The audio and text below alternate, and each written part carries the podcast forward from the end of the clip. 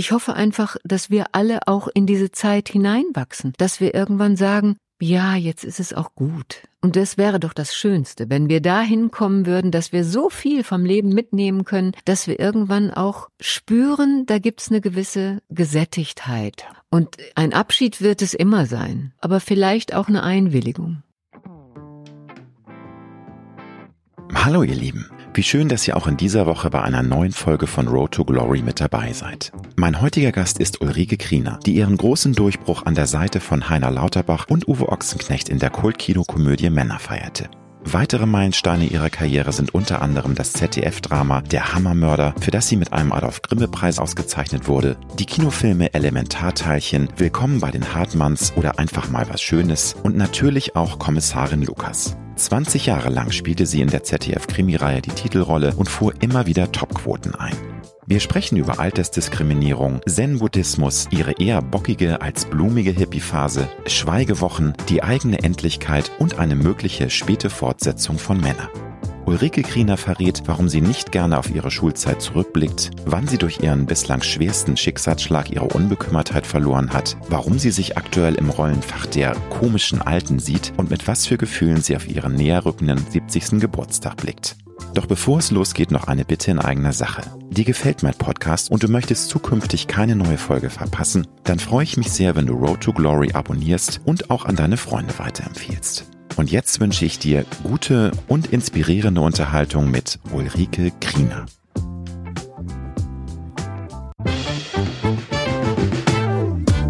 Du hörst Road to Glory. Als Journalist mit 20-jähriger Berufserfahrung hat Alexander Nebe hunderte von Interviews mit nationalen und internationalen Stars geführt. Unter der Überschrift Deine persönliche Erfolgsstory spricht er hier in seinem Podcast mit inspirierenden Prominenten über Erfolg, prägende Wendepunkte und Lebensweisheiten.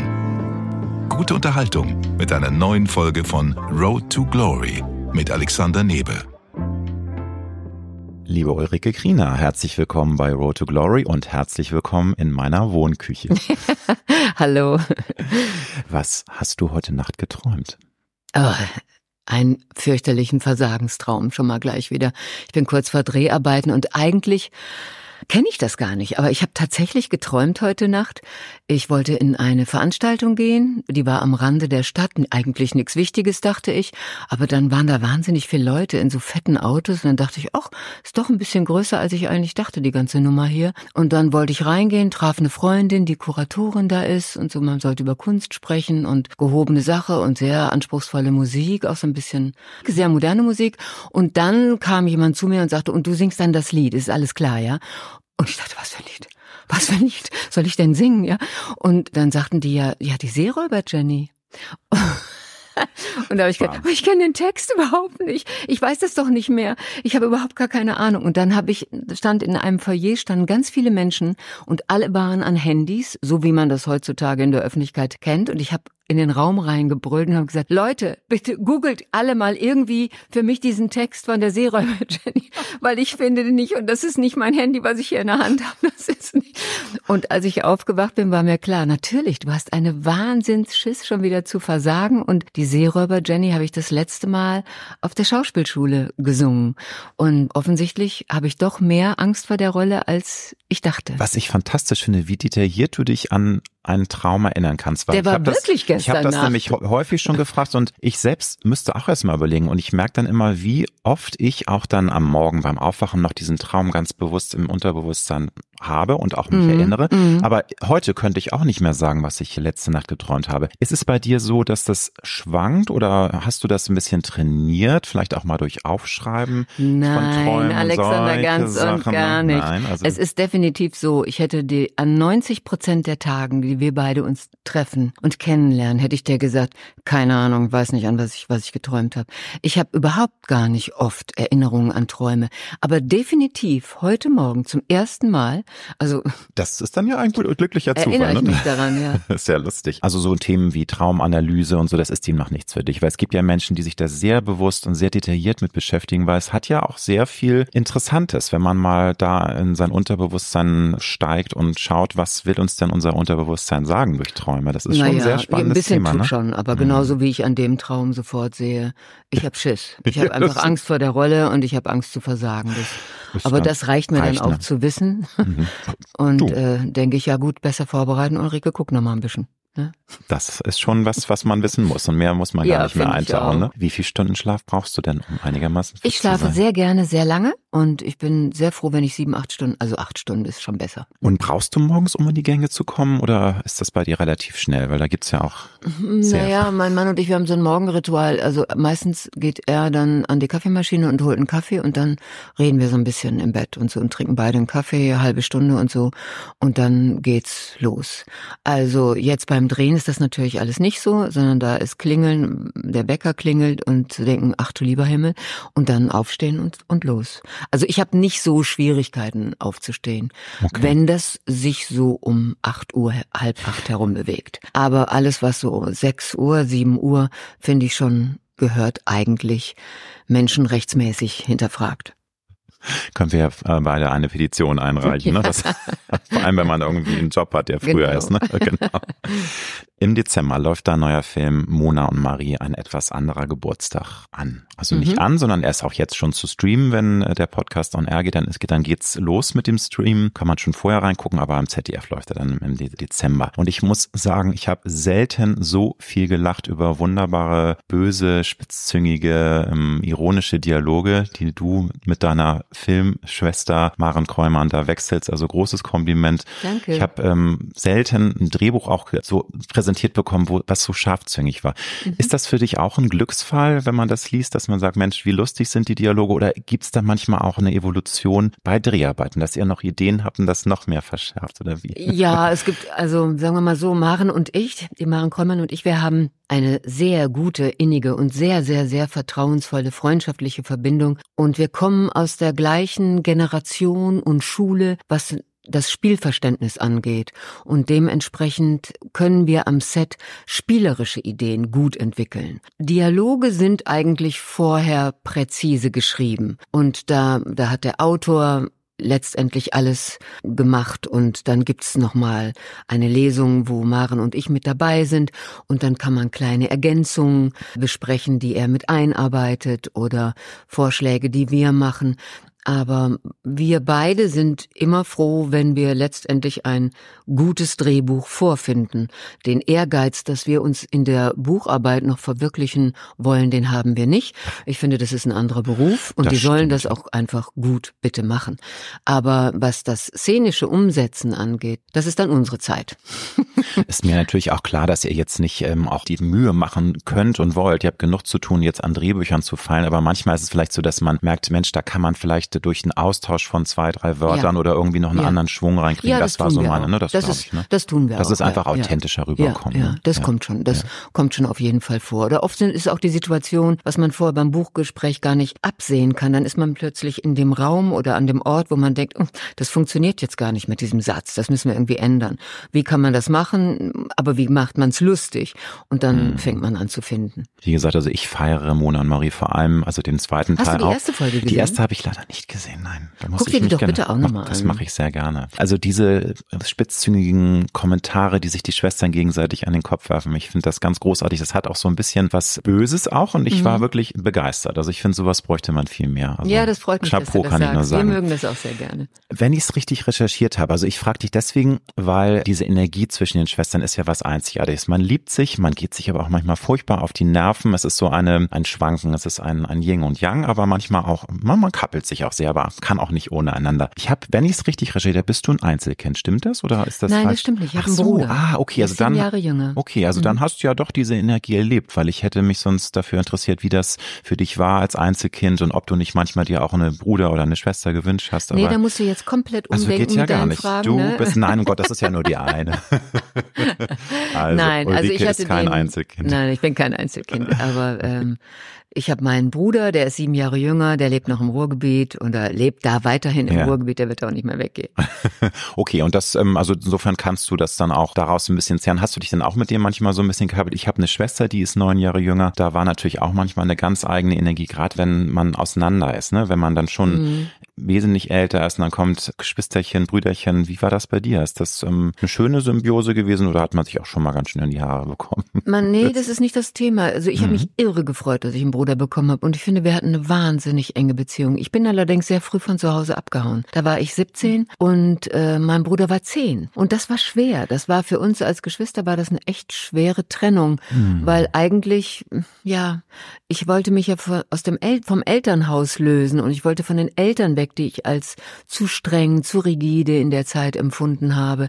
Und die Trennung von meinem Bruder war der besonders große Schmerz. Aber ähm, mittlerweile ist es eigentlich so, ich war dann lange weg und meine Eltern hatten auch Angst, dass ich meinen Bruder infizieren könnte mit meinem ähm, Hamburg-Ding und das Mensch, das Mädchen geht weg von zu Hause. Die haben dann meinen Bruder nicht so alleine zu mir gelassen, was schwer war. Aber jetzt haben wir einen sehr guten Draht. Also wir telefonieren regelmäßig, wir sehen uns seltener, aber wenn er in der Nähe mit seiner Frau Urlaub macht oder so, dann treffen wir uns und ich finde, das Verhältnis wird immer besser. Da kann ich nur sagen, also ich wünschte mir, ich würde meine Schwester äh, viel häufiger sehen können. Das Problem ist, sie wohnt in Kanada und Kanada ist Oh. natürlich jetzt nicht mal um die Ecke ne? und sie Nee. kommt jetzt zu Weihnachten, wo ich mich sehr darüber freue. Aber das ist natürlich dann schwer, um die Bande zwischen Geschwistern auch dann Ja. so eng zu halten. Ja. Marie ist ja ein bekennender Althippie und ähm, das ist in mehreren Szenen auch deutlich zu sehen. Hast du mal eine Phase gehabt, wo du auch mal diesen Freigeist in dir gespürt hast und ordentlich von dieser Szene angezogen gefühlt hast? So dieses Hippietum und Love, Peace and Happiness und die äh, gesellschaftlichen Konventionen ablegen. Ich glaube, das haben wir ja alle mal, aber die einen mehr, die anderen weniger. Doch, natürlich hatte ich das auch, aber das war nicht so blumig bei mir. Es war irgendwie bockiger, also rauer und ein bisschen mehr so politisch verbrämt, aber nicht so, nicht so, nicht so Love and Peace mäßig.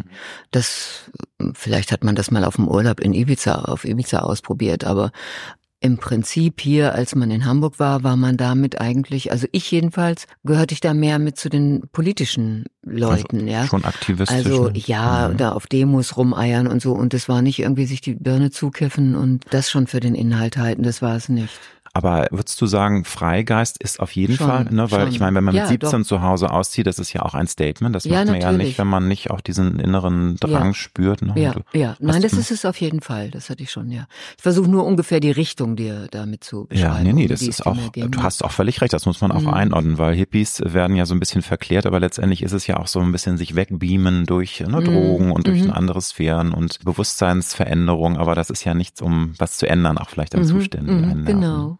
Es spielt ja auf dem Land, diese Komödie mit den beiden Schwestern. Also Land, es es ist an der Nordsee, es ist, ähm, ja, ich würde schon ländlich, es Doch, ist doch, ländlich. doch. Ich merke aber auch schon im Vorgespräch, du bist eine Stadtpflanze. Hast du jemals mit dem Gedanken gespielt, auch mal in eine Kleinstadt zu ziehen oder ans Meer zu ziehen, wie es ja manche sich ihr Leben lang auch vornehmen und dann irgendwann auch umsetzen, wenn sie sagen, ich habe die Nase voll von Großstadt. Ist das irgendwann mal Thema gewesen? Nee. Also ich könnte mir immer vorstellen, eine Zeit lang, zwei Monate oder was weiß ich, irgendwo in einem Ferienhaus zu sein und da zu Mhm. leben.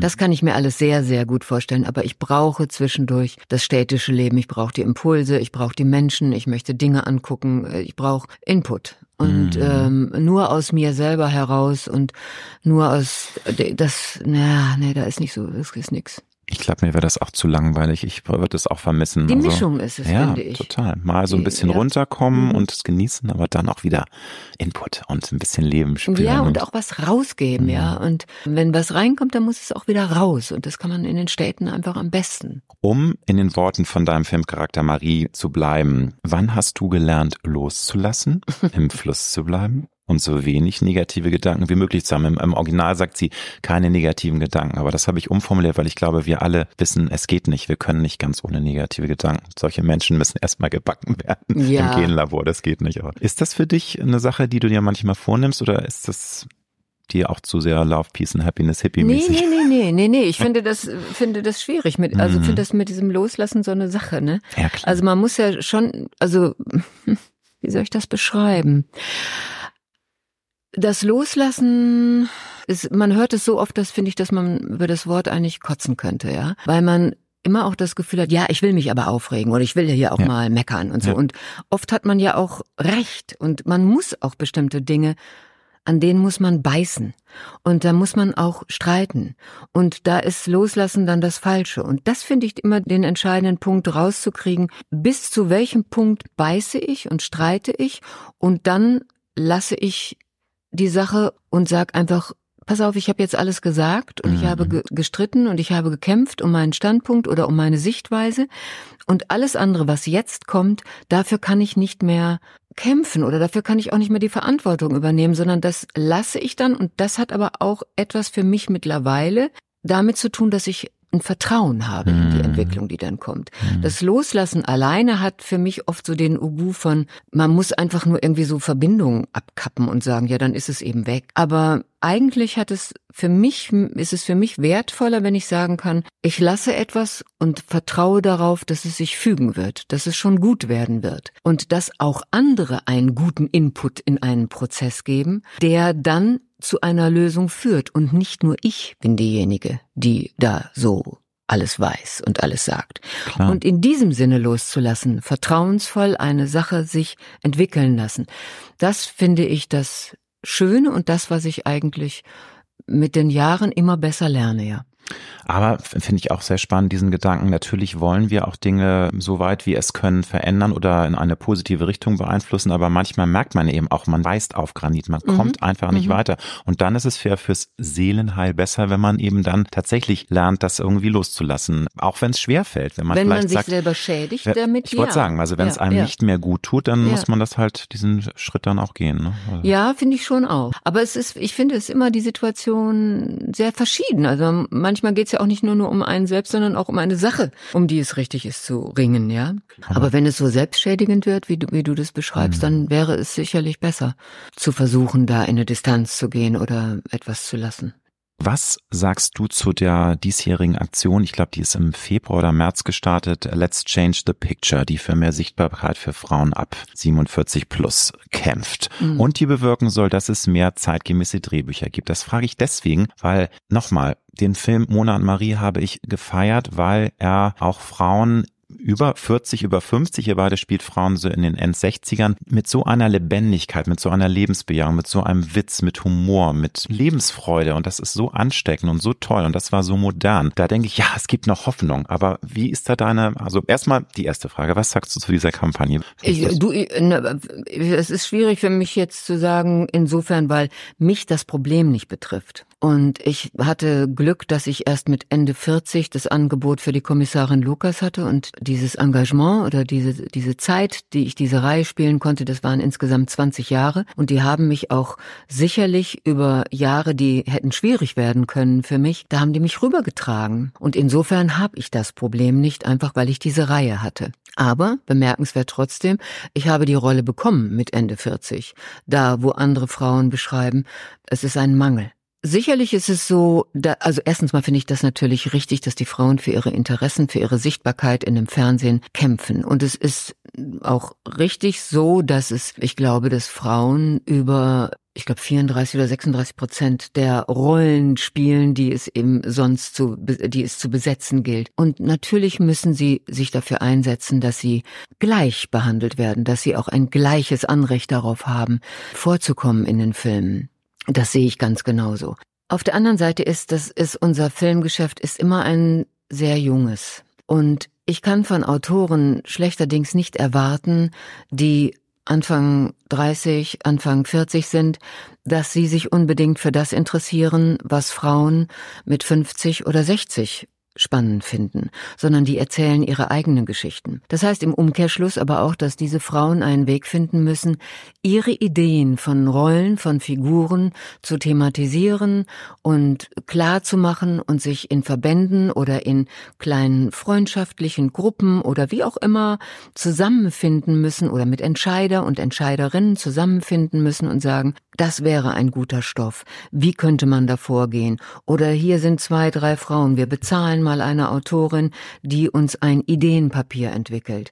Dass man selber etwas tut, dass man selber die eigenen Ideen, die eigenen Assoziationen, die man hat oder Vorstellungen von dem, was man erzählenswert findet, dass man die in eine Form fasst, weil ich glaube, dass es auf gar keinen Fall helfen würde, das ist keine Unterstellung an diese Kampagne jetzt, zu sagen, wir werden nicht gesehen und jetzt bitteschön schaut uns mal an. So geht das nicht. Das kann nur darüber laufen, dass man selber aktiv wird. Hm. Aber es ist, finde ich, eine sehr interessante Sichtweise. Da habe ich mir nie so äh, Gedanken drüber gemacht, dass ja die Drehbuchautorinnen und Autoren dann jünger sind. Meinst du nicht, dass es auch Ältere gibt, die eben auch Stoffe ähm, schreiben können, aber werden die dann auch weggedrängt? Haben die nicht so einen Stand? Sind die zu teuer? Weil es muss doch auch, denn ich finde, es gibt ja eine riesige Zielgruppe. Es gibt ja ganz viele Frauen über 50, die auch gerne was sehen möchten, was ihre Lebensrealität ja. widerspiegelt. Und da fühlen die sich, und das, das fand ich auch so spannend, wo ich schon mal mit anderen Schauspielerinnen über dieses Thema gesprochen haben, dass sie eben sagen, häufig ist es eben so absurd, das hat mit der wirklichen Lebensrealität von Frauen in den besten Jahren nichts zu tun, weil die sind entweder dann irgendwelche Großmütter oder frustrierte verlassene Ehefrauen oder züchten dann Blumen, Sexualität gibt sowieso nicht mehr. Und das ist das, was die Leute, also die Frauen zu Recht dann ja auch ärgert und wo ich sage, ja. da müssen wir was gegen machen. Ne? Und, ja, also dass mh. die Rollen dann ab dem mh. Zeitpunkt einfach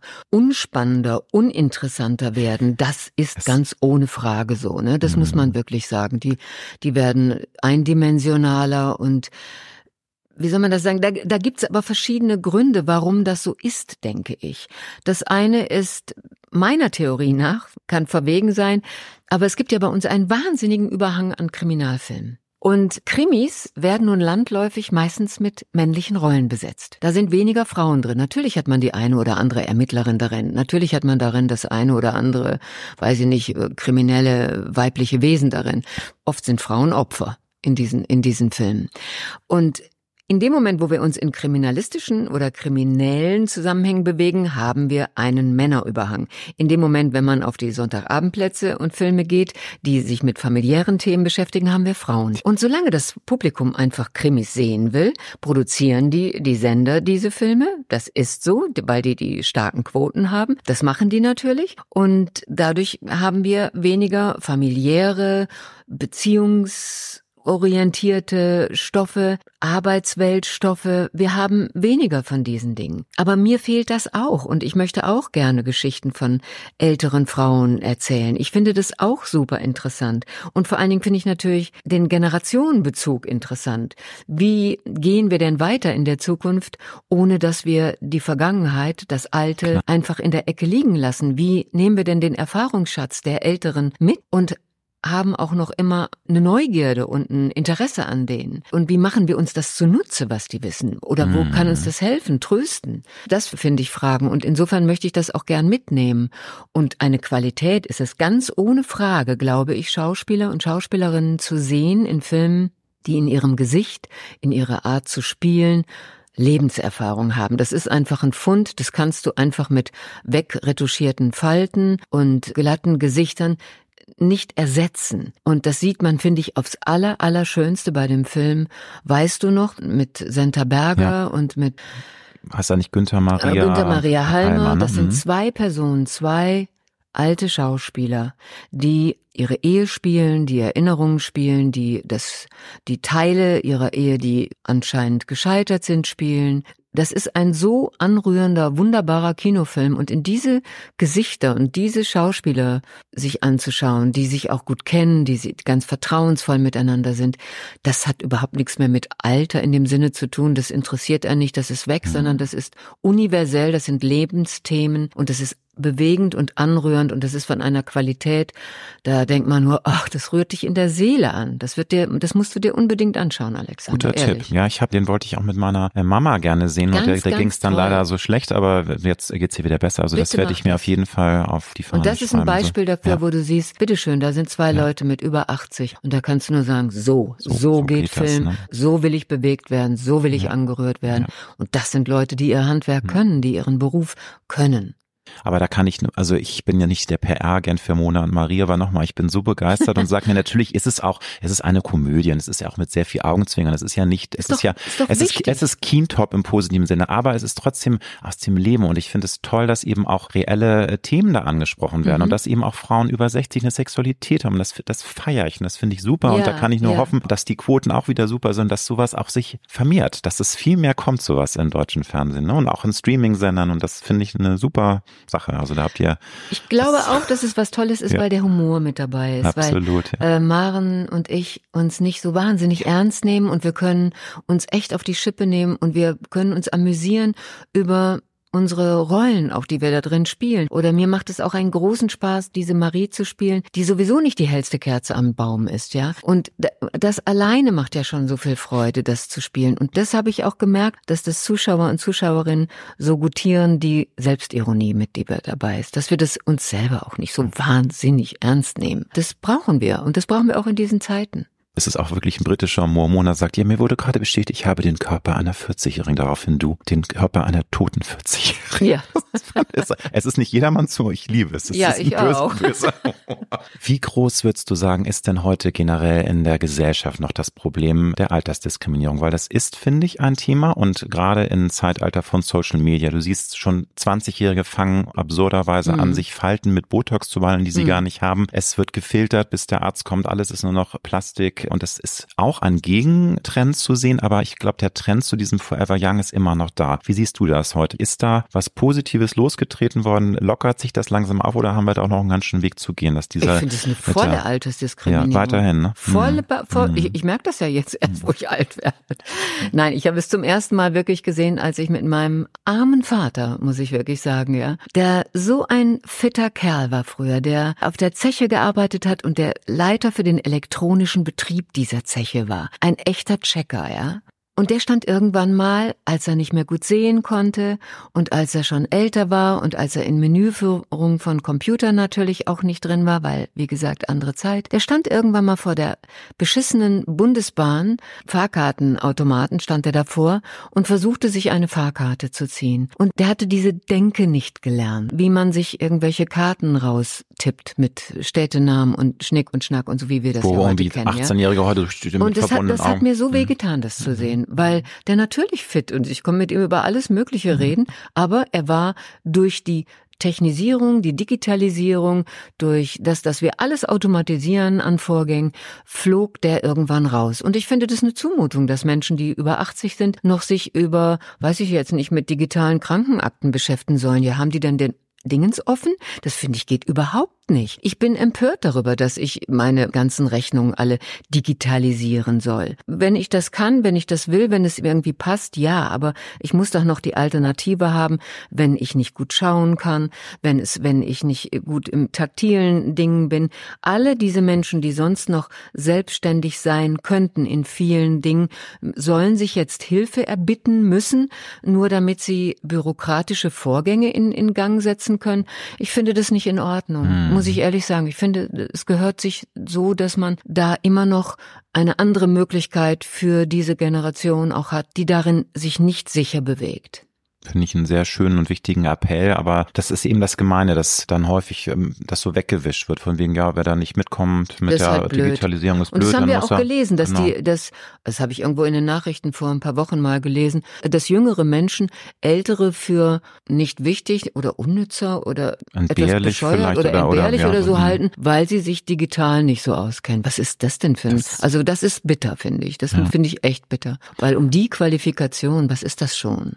Du, ich bin da bei dir. Es ist natürlich, wir, wir müssen irgendwie mitmachen. Also ne, ohne Handy geht ja leider heute fast gar nein, nichts nein. mehr, aber wir haben, sind dann halt noch jünger. Es ist klar, so wenn ich, meine Mutter hat auch ein Smartphone, die tut sich damit auch schon schwer, aber es ist für sie ein Geschenk, weil sie natürlich mit, dann hat sie schön Fotos, die sie mal gucken kann, man kann sie ja, Filme das ist schicken. Auch was Tolles. Das ist was Tolles, dass sie auch mal teilnimmt an, an dem normalen Leben. Also sie kommt nicht mehr so viel raus, muss man sagen. Sie ist ja auch über 80 jetzt und deswegen ist das für sie auch so ein bisschen so ein Fenster zur Welt nochmal. Ne? Und das, das finde ich schön, aber ich bin total bei der mit dieser kompletten Digitalisierung ist eine schwierige Geschichte und ja. muss man gucken, dass man da auch die Freiräume lässt. Aber mal ähm, das ganze Bild gesehen, würdest du denn sagen, dass ich finde schon, dass auch Männer früher äh, es leichter hatten, auch älter zu werden, dass äh, Frauen immer mehr unter Mikroskop waren und dass es immer irgendwie hieß ja so ab einem gewissen Alter darf die das nicht mehr sein, darf die sich nicht mehr so benehmen, muss die sich so anziehen. Ich glaube, das weicht ein bisschen auf. Oder würdest du sagen, nee, da sind wir auch immer noch erst am Anfang. Jeder muss selbst wissen, wie er alt wird. Und ich finde, das ist eine wunderbare Sache der Freiheit zu sagen, ich möchte aber auch weiterhin noch verrückt sein, auch wenn ich 70 bin, will ich mich bunt anziehen, will ich das Leben feiern, will ich auch neugierig bleiben. Und das kann mir doch niemand verbieten, nur weil ich eine Zahl äh, in meinem Ausweis stehen habe, ne, wie alt ich bin. Ich finde, das ist schwierig, dass die Gesellschaft einen so einen Stempel immer aufdrücken möchte und in Kategorien packen will.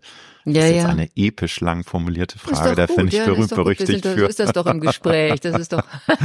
also würdest du sagen, dass da tatsächlich sich was positiv verändert mit dem Bild des Älterwerdens und mit den Generationen in der Gesellschaft oder ist das Ich weiß es ehrlich gesagt nicht so. Ich gucke da nicht so drauf. Ich persönlich habe immer Spaß an Menschen, die mir auffallen oder die außergewöhnlicher sind. Ich mag das immer. Das ist mir einfach sympathisch, wenn Menschen ihren Weg gehen können oder ihre Eigenheiten haben. Weiß ich nicht, zum Beispiel war ich vor kurzem bei einem Priester, der schwul ist und der mhm. geheiratet hat und der 70 wurde und der seine eigene Messe gefeiert hat. Bei den Altkatholiken geht das, weil die da nicht so mit dem Zölibat nicht so rummachen wie die Katholiken.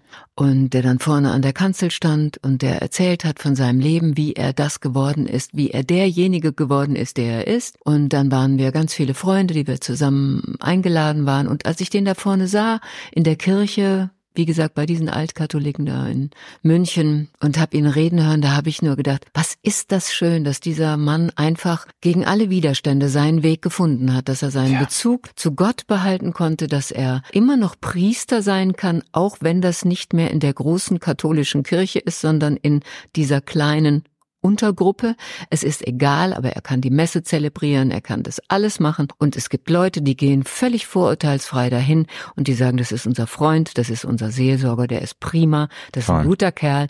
Und wenn das möglich ist, das hat mir, das ist doch das, wo ich hin möchte. Mhm. Der ist doch für uns alle da und ja. wie er sein Leben lebt, der soll doch glücklich sein mit seinem Mann und seinem Hund. Die sollen doch, ist doch doll. Ja? Toll. Und, und so wünsche ich mir das alles auch. Und die also. Individualität feiern, finde ich. Also das finde ich so schade, wenn, wenn man tatsächlich dann in so Schulen Schubladen reingepackt wird und dass man eben auch wirklich auch mit 70, 80 immer noch lebendig und wild sein mhm. kann im gewissen mm. Sinne. Natürlich nicht mehr so wild, weil irgendwann der Rücken auch wehtut und so ist es einfach Fakt. Aber ich, du weißt, was ich meine, so dieses, dieses innere Wilde und Neugierige und das kann ich auch immer nur raussenden. Das ist, glaube ich, was wir uns alle auch vornehmen sollten, weil das macht ja das Leben aus, ne? dass man eben auch neugierig bleibt und ja, ich glaube auch, dass man echt offen dem, bleibt, ne? dass man mit dem Alter wirklich auch noch mal mehr die Chance hat, zu dem zu kommen, wer man ist. Der es erwächst einem, wenn man Glück hat, ja eine aus der finanziellen Unabhängigkeit her, vielleicht weil man Rente hat oder eigentlich ganz gut zurechtkommt, allein, dass man nicht mehr arbeiten muss. Aus der Form der materiellen Unabhängigkeit, wenn es gut geht, erwächst ja auch eine innere Unabhängigkeit irgendwann mal, dass man einfach sagt, was man meint und denkt.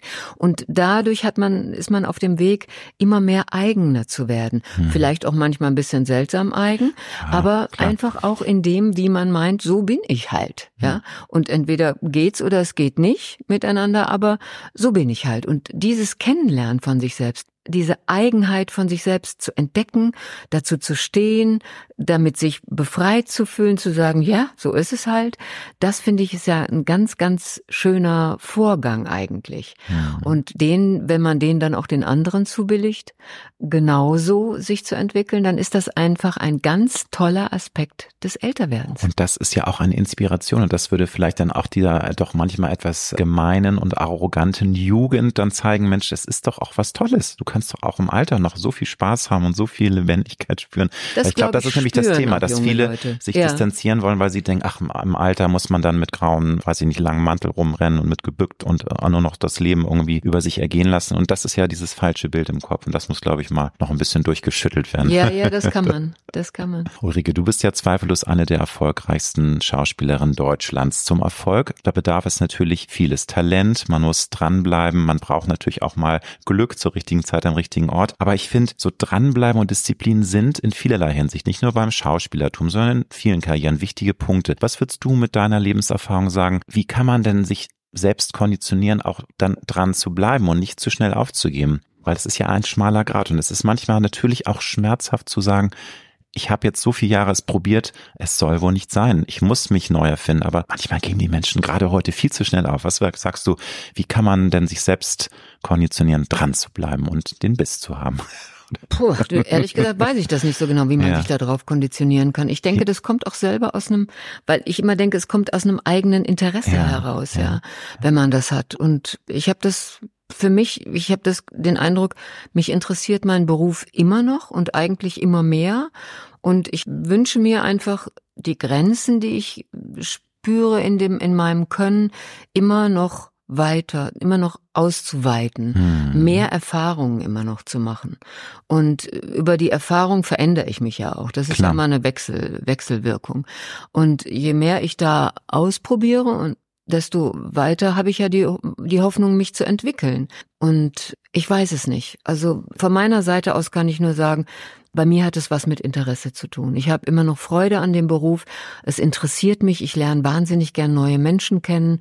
Ich lach gerne. Ich kommuniziere wahnsinnig gerne. Allein der, die Arbeitswelt des Films liegt mir total. Permanent mich mit 40 Leuten unterhalten zu müssen, auch wenn ich dann abends total erschöpft ins Bett falle und denke, ich sag kein Wort mehr. Aber, Aber ähm, schön war's. Meistens jedenfalls. Ja, ja, ja. So, so geht mir das eigentlich am Set. Also ich fühle mich mhm. da wie ein Fisch im Wasser. Mhm. Und dann kommt eben noch das Kreative hinzu, das Erfinden und das Entdecken und eben, dass ich zur Zeit das Gefühl habe, mein Rollenfach ist die komische Alte. Aber musstest du denn zu Beginn deiner Karriere dranbleiben und kämpfen, weil das, äh, darauf hat meine Frage auch abgezielt, weil äh, wenn man den Durchbruch geschafft hat, ist es natürlich auch keine Garantie man kann es nicht oft genug sagen, gerade als Schauspieler, wenn man nicht am Theater ist, ist man Freelancer und man ist nicht. immer abhängig davon, dass man neue Rollen angeboten bekommt. Das ist nicht leicht. Selbst äh, Superstars in Deutschland haben auch mal eine Durchstrecke gehabt. Aber zu Beginn war das für dich auch ein Kampf oder ging es relativ schnurrend vom Theater dann zum Film? Hast du Phasen gehabt, wo du auch wirklich kämpfen musstest und dranbleiben musstest? Oder? Ach, kämpfen, wie soll ich das sagen? Mhm. Ich glaube, dass wie soll man das sagen, meine kontinuierliche Karriere nicht nur Zufall ist. Und damit meine ich jetzt nicht, dass mein Können so exorbitant ist, wahrlich nicht, sondern das hat sich auch entwickelt. Aber das sind, sind viele, viele Faktoren, die damit dazukommen. Sicherlich kommt dazu, dass ich erstens meine Schauspielausbildung habe. Dann habe ich ein paar Jahre Theater gespielt. Ich habe Gastverträge gemacht. Dann bin ich zum Film rübergegangen und ich habe meine Qualifikation, die ich gelernt habe als Schauspielerin, in die Filmarbeit mit eingebracht.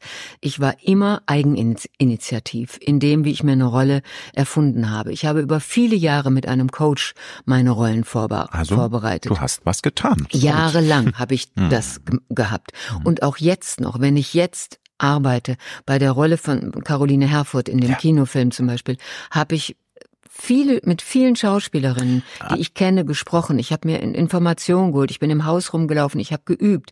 Ich habe mir noch mal ein Schauspielbuch geholt. Ich habe noch mal andere Fragen an mich gestellt innerhalb der Rolle. Ich habe nicht aufgehört zu arbeiten.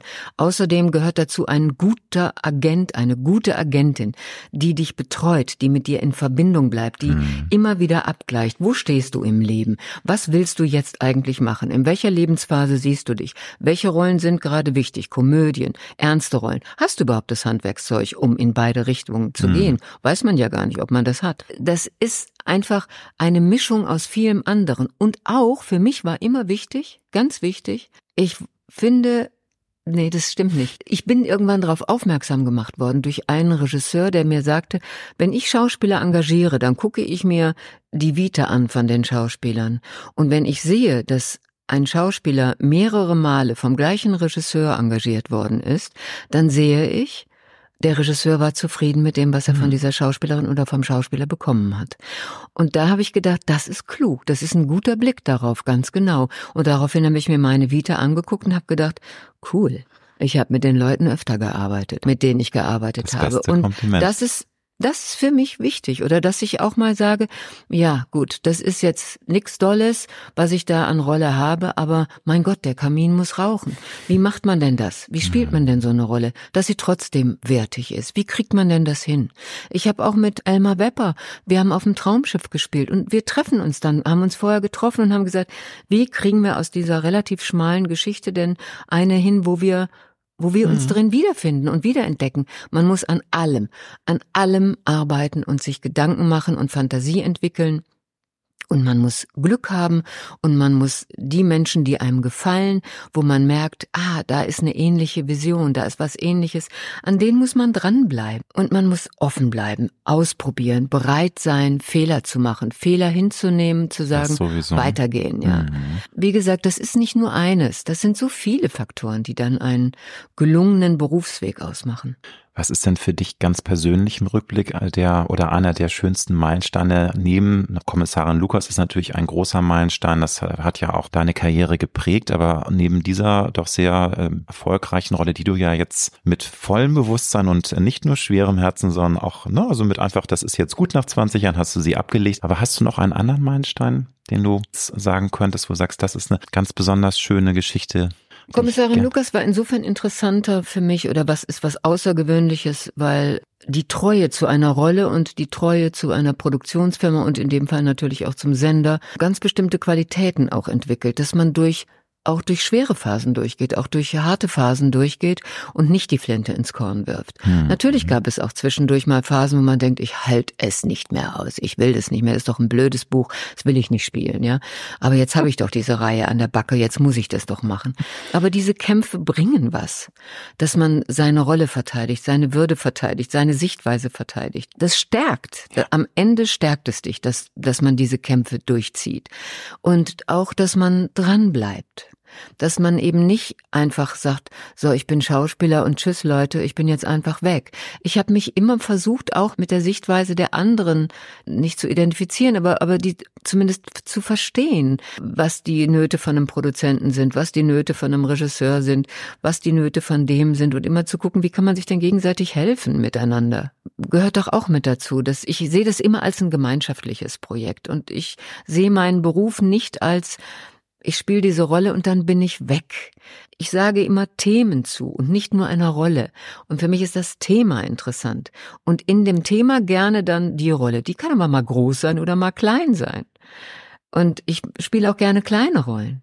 Aber würdest du dann schon sagen, also es, es ging ja äh, vor 20 Jahren los, das ist schon eine sehr, sehr wichtige Rolle jetzt für dich, äh, wo du, wo du sagst, das ist schon sehr prägend. Ne, prägend ne? Okay. Doris Dörrie ist ja. ganz prägend für Gut, mich. ich sag nur Männer, äh, alle kennen den Film, das ist der Kultklassiker von 1986, 85 gedreht. Ich habe ihn auch im Kino damals gesehen und ich weiß noch, wie das Kino getobt hat und das hat auch dem deutschen Film wahnsinnig, glaube ich, äh, geholfen ja. damals ja. ne? und hat ihn sehr vorangebracht. Hast du den Film eigentlich jemals wieder gesehen? Also ist das mal, dass man sich den mal wieder, weil der doch, läuft ja hin und wieder? Doch. Ja? Und kann man Doch. das auch, macht dir das man auch kann das noch angucken, der ist langsamer erzählt, als man heutzutage erzählt, natürlich andere Rollenbilder und so weiter, aber doch, natürlich, und es ist rührend, das zu sehen. Ich finde es toll, dass es diesen Film gibt.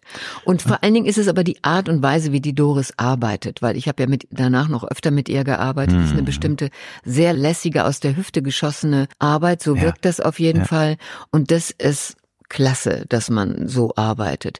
Nils Wilbrand ist ein besonderer Regisseur, der ein bisschen in den Magen gucken kann, wie man spielt. Den hatte ich bei der Kommissarin Lukas. Caroline Herfurth ist als Schauspielerin hat die so einen präzisen Blick auf das, was man tut. Die Arbeit ist so innig und so fordernd mit ihr. Und ich hatte immer nur das Gefühl, nee, ich gebe nicht auf. Nein, nein, nein. Da kann ich nochmal den Titel sagen. Einfach mal was Schönes. Auch ein ja. wunderbarer Film kann ich nur empfehlen. Und gerade Ulrikes Rolle ist ein Highlight. Du bist ja nicht umsonst da jetzt gerade auch ausgezeichnet ausgezeichnet worden. Hilf mir bitte mal. In Berlin war doch vor zwei Monaten eine Preisverleihung. Was war das jetzt? Der, der Schauspielerpreis. Ja. natürlich auch. Bekommen. Das ist was Sehr Tolles, ne? Ja, ja, also das war, ist natürlich auch nochmal eine schöne Bestätigung ja, der Arbeit. Ähm, ich habe gelesen, dass es weiterhin rumort, dass es eine Miniserie zu Männer geben soll. Kannst du da irgendwas zu sagen? Ist das immer noch so ein bisschen am Orakeln oder hat sich das schon erledigt? Oder darf ich man darüber denke, nicht reden? Doch, doch. du, gibt ja Wir mal das, reden nein, über alles. Da kann ich noch nichts drüber erzählen. Das Nein, so. also das gab es mal als Idee und äh, die Doris wollte das wohl gerne machen. Quasi Männer jetzt, im, was ist das, 35 Jahre oder was ähm, weiß Also ich, ich jetzt, ja, das müsste eigentlich, so es sind sogar, es sind sogar fast 40, wenn es nächstes ja, ja, Jahr ja. Äh, die Dreharbeiten losgehen, sind es fast 40 Jahre. Das ist Wahnsinn. Unfassbar, ja, genau. Und, aber es ist keine Zeit. Also ich mhm. glaube, die Sender haben da kein Interesse, das sind wir an okay. dem alten Thema, ja. was wir vorhin mhm. gerade besprochen haben, daran, das nochmal aufzukochen. Ich glaube, dass die Doris der Reh da weiterhin die Idee und auch, also mehr als eine Idee da mm. noch im, im, Köfferchen hat. Ja, ich, ich würde mich freuen, ich würde mich freuen, mit Uwe und mit Heiner wieder zu arbeiten. Wir ja. sind uns immer nah geblieben, ja. Also auch wenn wir jetzt nicht befreundet sind oder große Kontakte hätten, aber es gibt immer eine Sympathie und eine Freude, wenn man sich dann wieder sieht. Schön. Gerade Heiner habe ich öfter getroffen. Also klar würde man das gerne machen. Und das, und wie gesagt, das ist dieses Thema, Thema, dann Biografien zu sehen von Menschen, wo wart ihr damals, wie ist denn das mhm. Leben so gelaufen, wo steht ihr jetzt, würde Spaß machen, natürlich.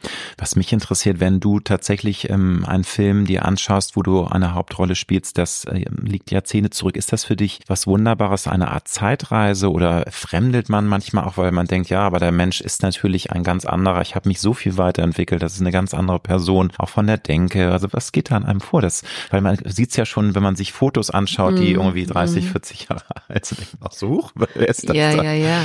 Wie ist das, wenn man einen Film dann sieht? Das muss ja was ganz Faszinierendes sein, oder? Also ehrlich gesagt gucke ich mir kaum alte mhm. Filme von mir an. Manchmal so habe ich mal irgendwie ein Mal gemacht wegen meines Sohnes, mal angeschaut, aber ehrlich gesagt, ja, ich, ich finde mich dann immer eigentlich süß. Wenn ich oft denke ich, auch wie niedlich du.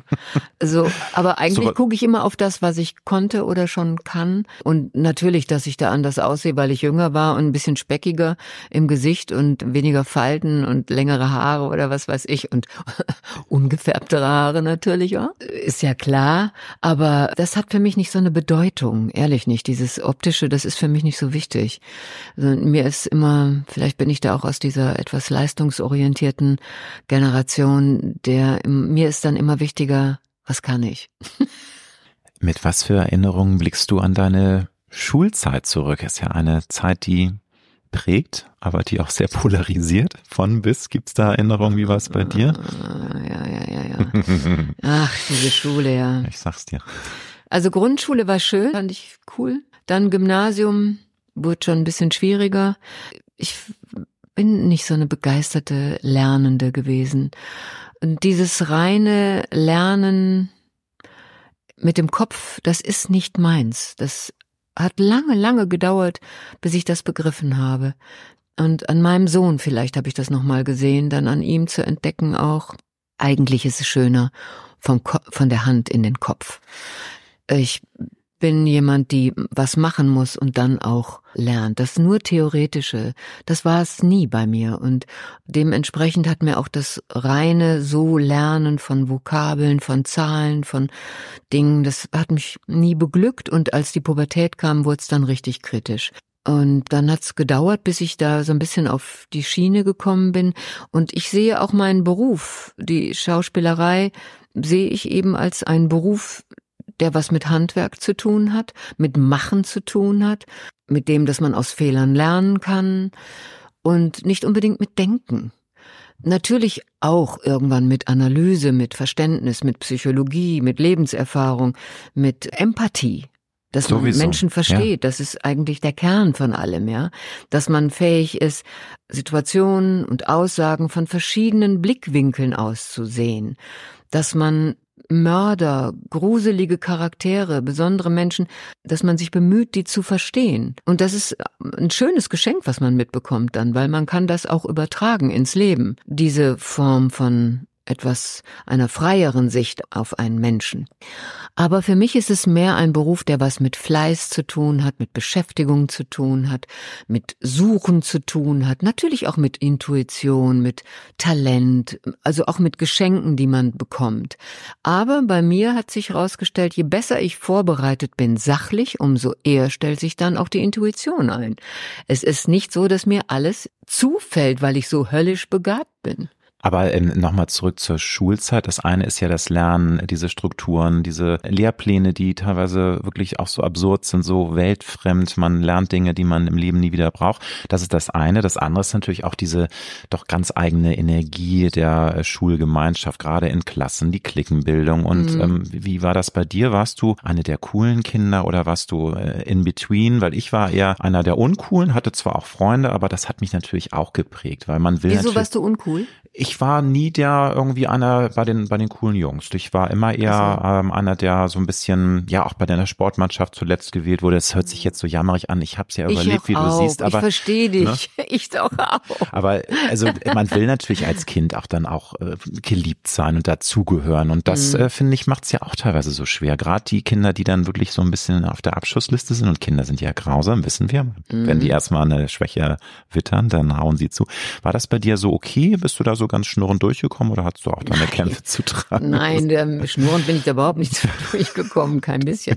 Nein, also wie gesagt, gerade in dem, weil ich nicht irgendwie leistungsmäßig dann ab einer bestimmten Phase nicht mehr besonders glänzen konnte, sondern immer da so im, im ja. Mittelfeld irgendwie da vor mich hingedümpelt habe, lange, lange ja, Zeit. Ja. Und ich wollte schon auch irgendwie mehr sein. Also ich wollte schon auch gemocht werden. Ich wäre, also ich habe, später bin ich auch Klassensprecherin geworden, aber das war dann schon mehr immer große Klappe mich irgendwie schwer aufmanteln und hier, ich finde mal, man sollte mal, man müsste mal und wir wollen das aber und so. Also habe ich schon ein bisschen rumkrakeelt und eben aber. als Clown besonders mutig. Also ich habe mich schon versucht, immer da so ein bisschen ein bisschen peinlich, muss man schon sagen, im Rückblick, bisschen so in den Mittelpunkt zu spielen. Ne? Das habe ich doch schon auch versucht. Ja, ja, ja, ja. Aber Mut ist ein gutes Stichwort, weil ich finde, es bedarf auch tatsächlich Mut mit 17, sich zu sagen, so, Mama, Papa, geht nicht, aus welchen Gründen, ich möchte mein eigenes Leben führen, ich ziehe zu Hause aus. Naja, entschuldige das, äh, bitte, bitte, glaub doch nicht, dass das so war, Alexander. Nee, bitte dann. Ich bin einfach abgehauen von einfach, zu Hause. Also ich habe meinen Eltern ja. echt was zugemutet,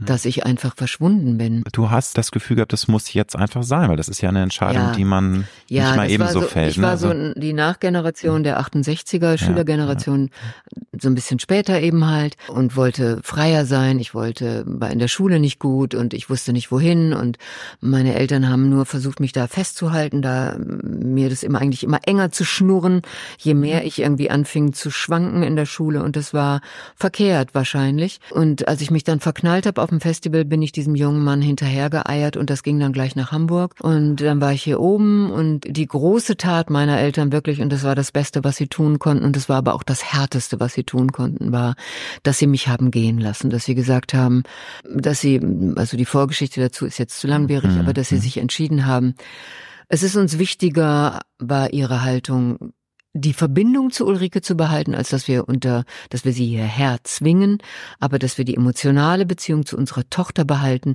und dann soll sie jetzt ihren eigenen Weg gehen und dann muss der Samen, den wir über viele Jahre gelegt haben, den müssen wir, darauf müssen wir jetzt vertrauen, dass der aufgeht. Und er ist aufgegangen. Nach einigen mm, Dürrephasen ja, ist er aufgegangen und wir hatten dann auch wirklich ein gutes, ein, ein sehr inniges Verhältnis später. Das ohne Frage, aber es war eine schwere Zeit. In jeder Hinsicht. Für meine Eltern eben, wie gesagt, diesen, diesen, auch in der, in der Zeit damals, ja, was meinst du, wie die beäugt worden sind, auch von den Nachbarn und so weiter. Die 17-jährige Tochter, die noch minderjährig war, war weg ein Skandal damals. Ne? Das ja, wär, ich meine, es war ja noch 21 ja, volljährig ja, damals, muss man sehen. Und ich dann auf so eine Schule und wohnte mit meinem Freund zusammen. In so einer Kommune von, am, am, Ende noch. Ne? Später in Kommunen natürlich genau. auch. Aber wohnte dann da und da gab es dann fortschrittliche Lehrer, die uns so ein bisschen behütet haben, auf uns geachtet haben. Das war schon toll, dass das so ging. Und da konnte ich dann mein Abi machen und dann irgendwann die Ausbildung. Also das war kein glatter Weg. Das war es nicht, nein. Aber deine Eltern, du sagst, ähm, die waren sicherlich dann damals auch eher konservativ und strenger, haben aber dann doch die Größe gehabt, dich ziehen zu lassen, ja, ne? weil das ist ja eine große ja. Ambivalenz, ja, ne? weil das ist ja eine Zeit, wo natürlich auch die Eltern noch viel strenger repressiver, waren. strenger waren, autoritärer waren. Ne? Das ist ja mit dem freien Erziehen. 72, das, war, das ist eine, gut, das fing langsam mhm. so ein mhm. bisschen an ne? mit der anti-autoritären Erziehung. Ich bin nämlich in einem aber Kinderladen. Du bist in der Großstadt. Du kommst aus der Großstadt. Das stimmt. Ich komme aus dem Ruhrgebiet. Das war nicht, dass okay. da das die neue äh, die das neue Zeit. Das war nicht im Ruhrgebiet, im Bottrop, in Oberhausen, in solchen Gegenden. Das waren keine Studentenstädte, mhm. wo der Geist, äh, wie mein, mein Mann das auch in Frankfurt erlebt hat oder du in Hamburg. Ja. Das ist nicht so, das kam okay. später. Das dann ist man dann tatsächlich durch die Großstadt etwas, etwas verwöhnt gewesen, weil, ne, also ich ja, bin in einer Zeit groß geworden, wo dann auch so freie Erziehung, lass die Kinder einfach laufen, ne, diese anti-autoritäre Erziehung ging da gerade los und ich, ich fand es immer furchtbar als Kind. Nicht, ne? Ich fand das unmöglich, wenn dann irgendwie im Kindergarten dann die Kinder Kinder auf dem Tisch da rumhampelt, nicht saß da und wollte ganz In nett Ruhe mit essen, Besteck ja. essen und die Kinder haben da mit den Händen und insofern siehst du, die Kids sind halt Kids und jeder Ja. so wie, wie er so tickt von, von der Art und Weise. Du bist ja als Schauspielerin, hast du erzählt, du hast so viele Leute bei Dreharbeiten um dich rum, du kommunizierst gerne. Kannst du denn auch mal gut und gerne länger für dich alleine sein? Ja. Also, ja, also da mal so richtig in dich horchen? Ich brauche das sogar. Ich brauche den Gegenpol zu dem ähm, Kommunikationsmonsterhaften, was ich dann vielleicht beim Drehen entwickle, brauche ich diese Zeiten der Stille auch. Und ich habe das vor ein paar Jahren bei mir zufällig entdeckt. Da bin ich irgendwann mal in, in die Schweiz gefahren, in das La Salle Haus und habe da einen Jesuiten kennengelernt, den Niklas Branschen. Und da bin ich, habe ich Zen-Meditation kennengelernt. Und das war diese Mischung aus dem Katholischen mit einer Praxis verbunden, der Zen-Meditation. Da habe ich das Gefühl gehabt, das ist richtig, da bin ich richtig. Da kommen meine Wurzeln, die ich nun mal habe in meiner katholischen Erziehung, die sind nun mal da. Und die tragen mich ja auch und die haben mich auch charakterlich geprägt. Das ist die Kultur, in der ich Mhm. groß geworden bin. Aber der Umgang mit dem, was spirituell ist, oder das hat die Kirche bei mir ja nicht, da habe ich mich da nicht zu Hause gefühlt in der Kirche und erst recht nicht, wie sie sich in den letzten Jahren entwickelt und was wir von ihr erfahren. Und da fühle ich mich gar nicht zu Hause und bin ich auch nicht mehr. Aber das war ich dann in der Meditation, weil da war die Möglichkeit, sowas wie Glauben zu leben. Und ich bin dann ein paar Mal auch in dieses La Salle Haus gefahren und möchte das jetzt auch wieder machen und habe dann eine Schweigewoche gemacht. Und da kannst du mal sehen, wie ich Du. schweigen kann, du. Wow. Eine Woche lang. Aber das, Und das ist wunderbar. Aber ist das nicht auch was ganz Faszinierendes? Ich kann mir das gut vorstellen, alleine zu sein. Ich bin auch gerne mal allein. Also ich kann auch mal eine Woche allein in unsere Ferienwohnung fahren. Das, da, da habe ich gar kein Problem, während mein Partner da sich sehr schwer tut. Der braucht immer Menschen und langweilt sich schnell. Aber ist es nicht so, wenn du tatsächlich eine Woche schweigst, dass du dann auch sehr tief auch in, in dein Inneres tauchst und auch die Gedanken? Also ist das manchmal was Befreiendes, aber auch was Anstrengendes, dass man manchmal dann doch auch vielleicht Gedanken wieder vorkramt, die man gar nicht mehr haben möchte? Irgendwelche Dinge, die man aus der Vergangenheit vielleicht nie verarbeitet hat? Oder ist das eher was rundum Positives? Weil ich kann mir vorstellen, das macht ja was mit einem, wenn man überhaupt nicht spricht. Klar. Ein spannendes Thema, finde ich. Also Schweigewoche. Also die Wirkung äh, ist schon so, nein, es ist nicht so, dass Gedanken kommen, die Hm. ich jetzt, ja, natürlich während der Meditation bestimmt schon, aber da geht es ja darum, dass man diesen Gedanken nicht nachhängt. Mhm. Das ist ja die Arbeit, die man bei der Meditation ausübt, dass man versucht, diese Gedanken, diesen Gedanken nicht Raum zu geben Ja, in einem, sondern ja, ja. dass es mehr dieses Lernen und diese Arbeit darin ist, im Jetzt zu sein und die Verbindung einfach zu spüren, um sich Mhm. mit allem, mit dem Leben, mit dem Angeschlossensein an das Leben. Und Mhm. mehr, also mehr ist das nicht, kann man nicht sagen, weil das ist ganz, ganz viel. Das ist ja, das, das ist ja, ist- das ist der Kern, Ja. ja. Und frei zu sein von den Erinnerungen, was habe ich denn gestern gemacht oder was war da und da oder eben auch von den Plänen, ach, ich sollte mal, ich müsste mal und ich könnte doch noch das machen. Alles das nicht, sondern jetzt, Mhm. nur jetzt. Und die Meditation dient nur dem Ziel, das zu arbeiten. Und das ist anstrengend. Das ist richtig anstrengend, diese wilden Gedanken dann auf ihre Plätze zu verweisen oder ihnen keinen Raum zu geben in sich. Und man meditiert viel in dieser Zeit. Man steht morgens auf und sitzt schon um 6 Uhr. Und das ist wirklich hart, auch für die Knie irgendwann, brutal hart. Die glühen, ja. Diese armen Knie. Aber ich habe immer das Gefühl, ich habe mich genährt gefühlt und satt und groß und ganz in mir, wenn ich zurückgekommen bin. Also auf eine schöne Art gekräftigt und nicht, dass ich mich um etwas bemühen muss. Ich habe Mhm. immer das Gefühl gehabt, als lehne ich mich in mir zurück. Und Mhm. das finde ich stärkend, diesen Vorgang. Sehr inspirierend. Also ich ähm, könnte mir das gut vorstellen, wobei es ist ja auch eine Art Training, gar nicht zu sprechen. Ich glaube, das fällt ja auch erst schwer, oder? Man hat doch den Impuls, dass man tatsächlich mit jemandem sich auch austauschen möchte, oder ist das ganz leicht dir gefallen? Komischerweise ist mir das, das Ja? ganz leicht Okay. gefallen. Also ich habe auch in der Zeit, da lebte mein Vater noch im Heim, da habe ich dann immer am Abend um sieben Uhr, habe ich immer einmal kurz bei ihm angerufen, dreimal, also es war dreimal in der Woche, weil das konnte ich nicht der wusste aber, dass ich weg war, dass ich sowas mhm. mache und ich habe dann nur von ihm wissen wollen, ob alles in Ordnung ist. Wenn alles in Ordnung war, war das das Einzige, was ich gesprochen habe. Aber auch nicht mit mhm. meinem Mann, nicht mit meinem Sohn. Ich war weg für alles. Und das wussten die auch und das wollte ich auch so. Und nein, die, man spürt die anderen. Man ist ja in einem großen Raum, wo man mit anderen meditiert und das hat eine ganz eigene Kraft, in einer Gruppe zu meditieren. Und die spürt man auch und das ist eine große Hilfe, in einer Gruppe zu meditieren, als wenn man das nur alleine tut. Am Ende dieser einen Woche unterhält man sich, dann spricht man miteinander. Also, wie es einem ergangen ist. Und dann gibt jeder mal ein Statement ab dazu. Das ist alles. Aber man nimmt viel, viel mit. Und man spürt einfach, dass es einem gut tut. Dass es sehr, sehr gut tut.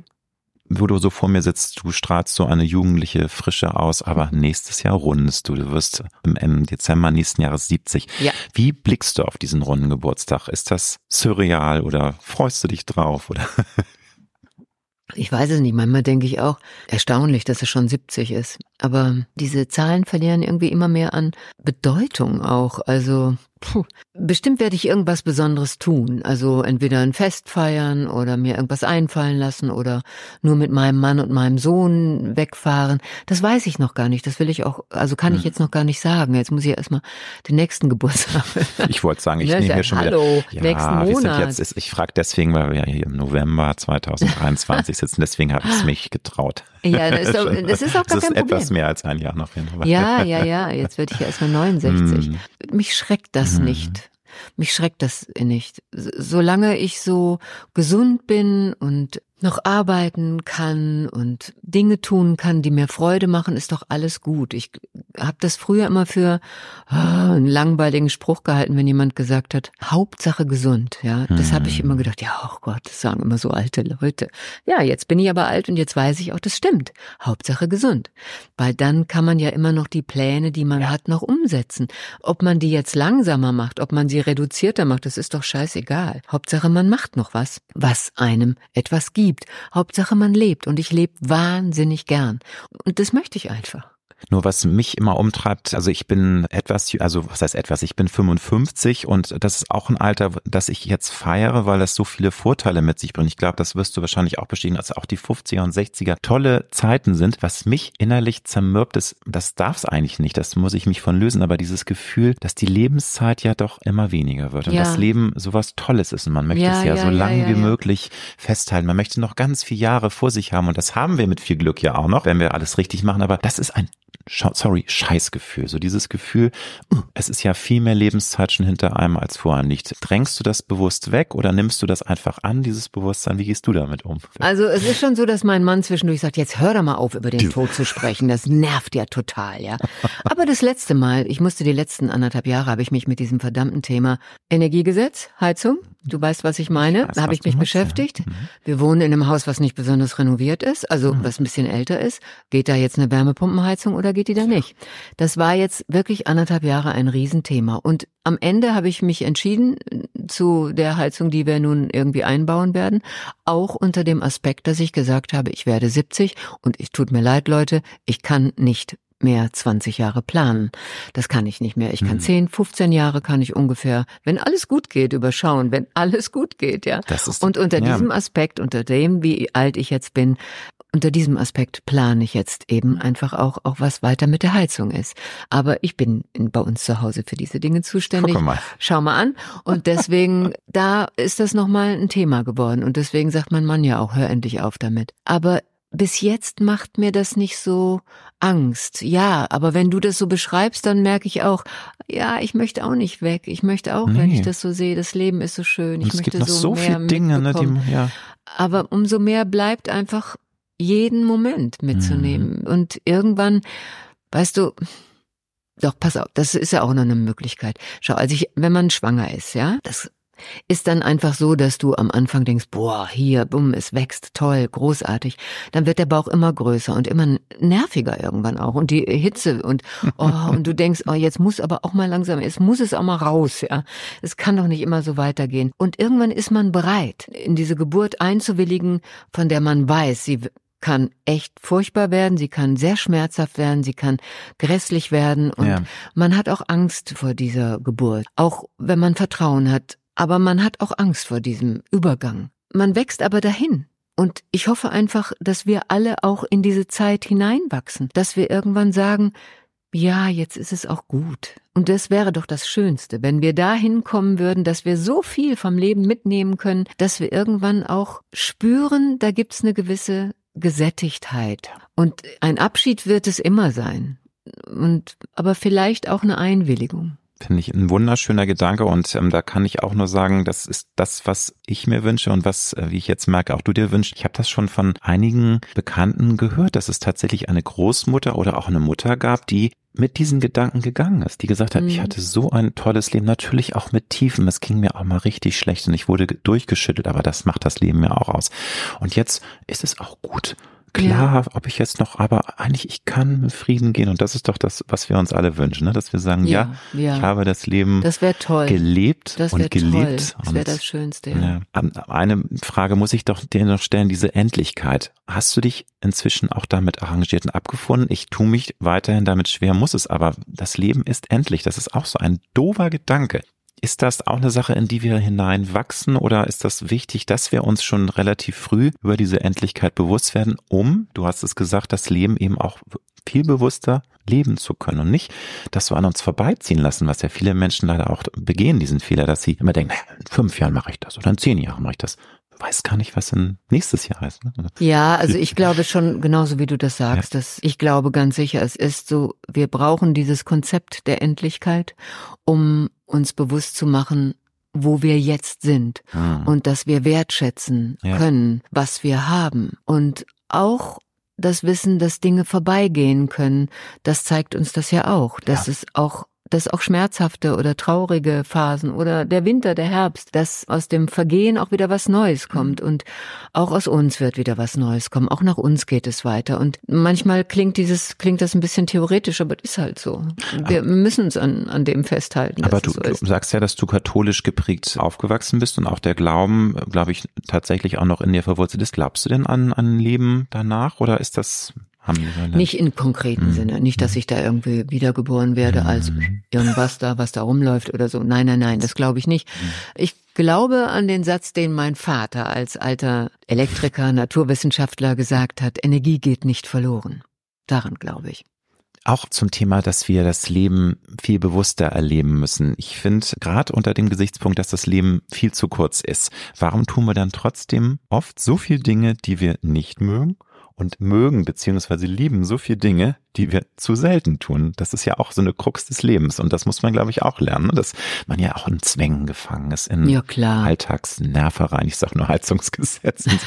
Aber ist das einfach die Natur des Lebens, dass wir eben auch auch mal den Mist irgendwie durchziehen müssen, damit wir das Schöne umso mehr genießen können, weil das ist doch eigentlich bescheuert. Warum verplempern wir auch so viel Zeit mit Dingen, die wir eigentlich gar nicht mögen? Ja, weil wir in Bedingungen hineingeboren so, werden. Ne? Wir sind halt hier jetzt in diesem Leben, in dieser Kultur Stimmt. und wir sind in dieser Herde und da müssen wir müssen wir uns ja auch einfügen. Wir sind ja nicht Stimmt. nur Individuen, wir sind ja auch ein Teil einer großen Gemeinschaft, die ja auch nur funktioniert, wenn wir alle dem zuarbeiten. Glaubst du denn an Vorherbestimmung und an Schicksal oder bist du eher das Team, das sagt, natürlich einige Dinge können wir nicht lenken, aber wir haben schon auch ganz schön viel in der eigenen Hand. Wir können unser Leben schon auch in vielerlei Hinsicht steuern. Es gibt Dinge, die überkommen einen, da wirst du einfach vom Leben überrumpelt und das trifft dich wie ein Vorschlaghammer, aber vieles kann man steuern. Wie, was für ein Team bist du?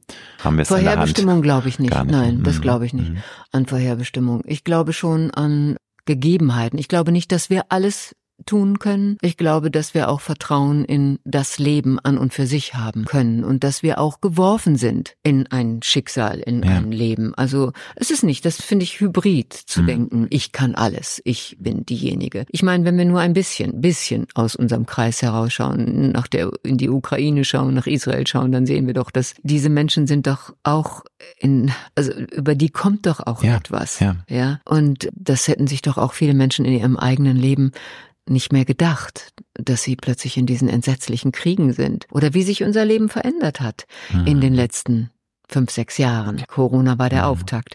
Haben wir das, haben wir doch alles nicht gesehen. Aber wir werden in diese Bedingungen hineingeboren, im metaphysischen größeren Sinne und eben auch im konkreten Sinne. Mhm.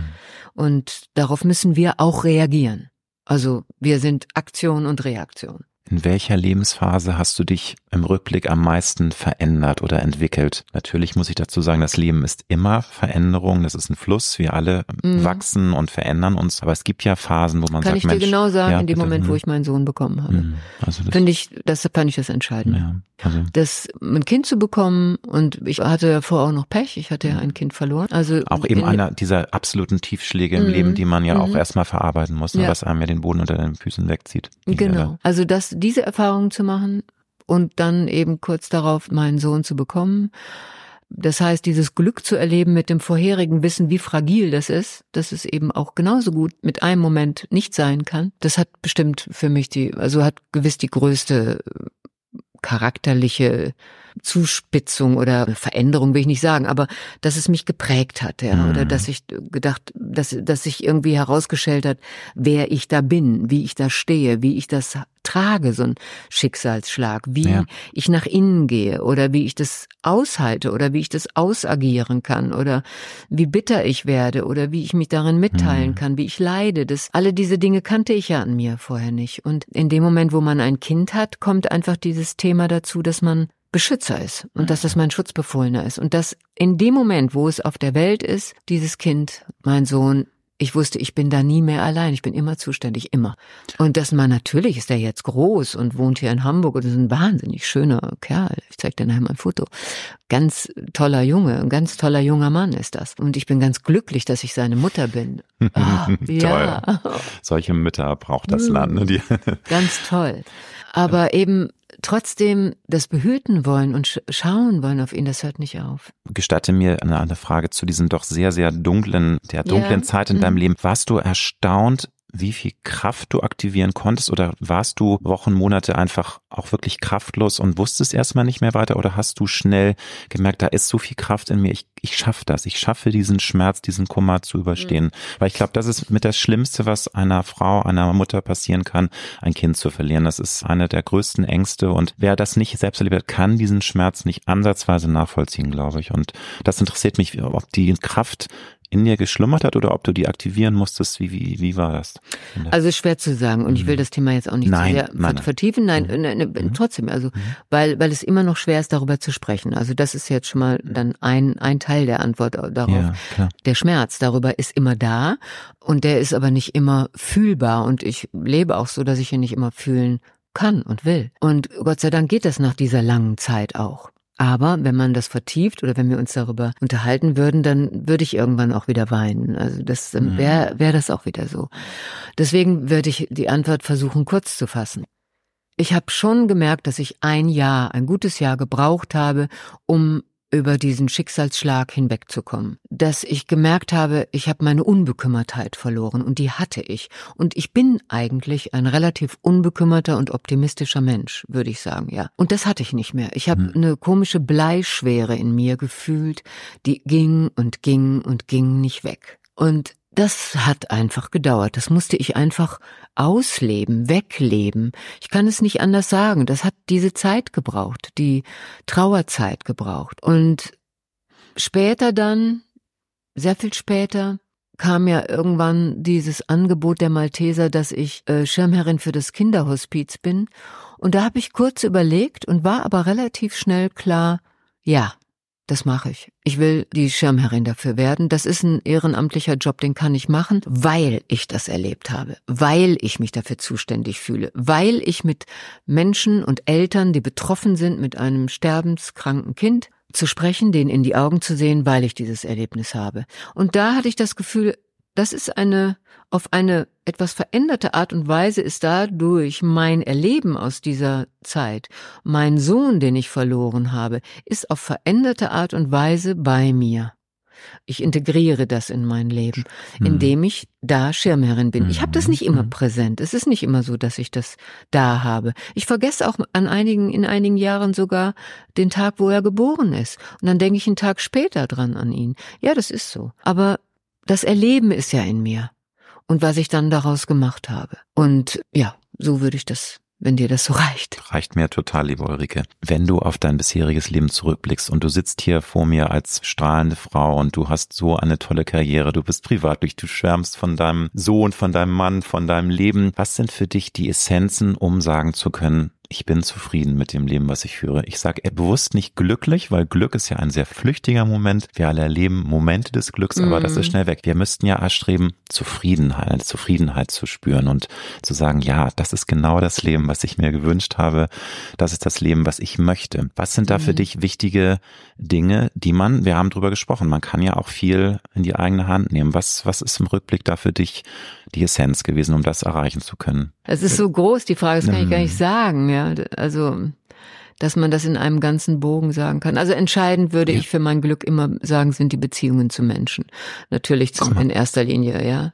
Das finde ich schon mal eine wunderbare Antwort, liebe Ulrike. Du hast natürlich recht, es ist eine riesige universelle Frage, mhm. aber es reicht ja schon, da so den ersten Impuls und das finde ich toll, weil Menschen, aber bitte. Ja, das ist es. Das sind ja. meine Freundschaften natürlich, also abgesehen mhm. Mann und, und Sohn und so. Mhm. Und das, was ich von meinen Eltern habe oder die ganz engen. Aber es gibt auch Freundschaften mit Frauen, mit meine Freundin. Da sind viele, die gehen über 30, 40 Jahre, wo man sich verfolgt in dem, was man tut und auch wenn man in verschiedenen Städten wohnt, die Verbindung bleibt. Das finde ich elementar, weil das das Netz ist, was mich trägt durch das gesamte Leben und wo ich auch weiß, boah, wenn da mal eine Lasche reißt, dann rufe ich die an und dann, dann gehe ich zu der mit rüber oder so. Weißt du, dann, ich bin in dem Netz gehalten und möchte auch selber Teil des Netzes sein und andere halten.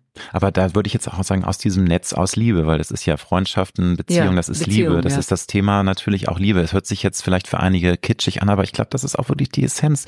Du bist dann zufrieden und glücklich, wenn du Liebe spürst, wenn du Liebe gehen kannst, wenn das ähm, sich austauscht, weil wie viele Menschen hungern nach Liebe und mhm. sind so vertrocknet innerlich, weil sie eben mhm. können auch keine Liebe mehr geben. Und ich glaube, das ist tatsächlich dann auch eins der Geheimrezepte. Das glaube ich schon Liebe. auch. Ja, ja, das ist es auf jeden Fall. Hast du ein Lebenskredo oder vielleicht mehrere, wo du sagst, ja, das bringt das Leben für mich auf charmante Art und Weise in einem Moment auf den Punkt? Weil klar, das Leben ist viel komplexer, um es in einen Satz pressen zu können. Aber hast du irgendein schönes Credo, einen Kalenderspruch, wo du sagst, ach, das, das Von meinem Vater hat mir irgendwann immer gesagt, das fand ich schön, weil das auch immer so ausgedrückt hat, dass er, wie er mir Freude gegönnt hat oder wenn was Gutes passiert ist, dass er gesagt hat, wenn's Brei regnet, musst du einen großen Löffel dabei haben. Also das heißt, wenn Glück da ist, dann mach so. Ja. ja. Oder anders gesagt, wenn das Leben dir Zitronen schenkt, mach man Limonade draus. Ne? Einfach ja. immer das Positive aus ja. irgendwelchen Dingen ziehen. Ja. Welchen guten Rat würdest du der 18-jährigen Ulrike mit auf den Weg geben? Vertrauen. Wird schon, passt schon, läuft schon. Ich danke dir herzlich für dieses schöne Gespräch. Ich wünsche dir ganz tolle Quoten für Mona und Marie 2. Danke, danke. Ein etwas anderer Geburtstag demnächst zu streamen. Und dann magst du bitte noch einmal sagen, das ist am wann? Am 7. Dezember, wann ist genau der Ausstrahlungstermin? Vierter. Vierter. Am 4. Dezember am ZDF unbedingt mhm. einschalten. Von mir persönlich mit drei Sternchen empfohlen, ein großartiger Film. Und äh, ich hoffe, es gibt noch viele weitere Teile mit Mona und Marie. Danke, dass du bei mir in der Wohnküche warst. Ja, sehr vielen Dank für den wunderschönen Ausblick hier bei dir in der Wohnküche. Alles Gute dir und viel Spaß bei den Dreharbeiten weiterhin. Danke, bis dann. Tschüss.